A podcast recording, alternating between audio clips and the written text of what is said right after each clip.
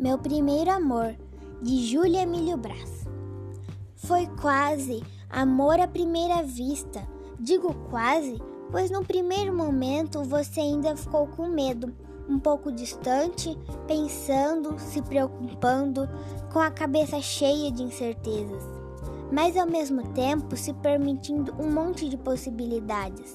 Por fim, me pegou e saiu rabiscando a parede, o chão, a cadeira, o sofá, tudo o que encontrava pela frente, tudo o que lhe passava pela cabeça, naquela sede de criar, de fazer, que a levava para longe, para riscos maiores.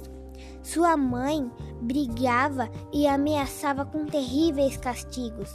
A cada nova investida pela casa, pela vida, você só se interessava pelas descobertas grandiosas que queria fazer e concretizar. Depois, a janela e por ela um outro mundo ainda maior. Coisas, outras coisas, eram tantas coisas que por vezes você parava, cansada, se encostava e dormia, o sono embalado pelo lençol acolhedor das palavras que acabava de conhecer. Uma caixa de lápis de cor, seu primeiro amor, para sempre.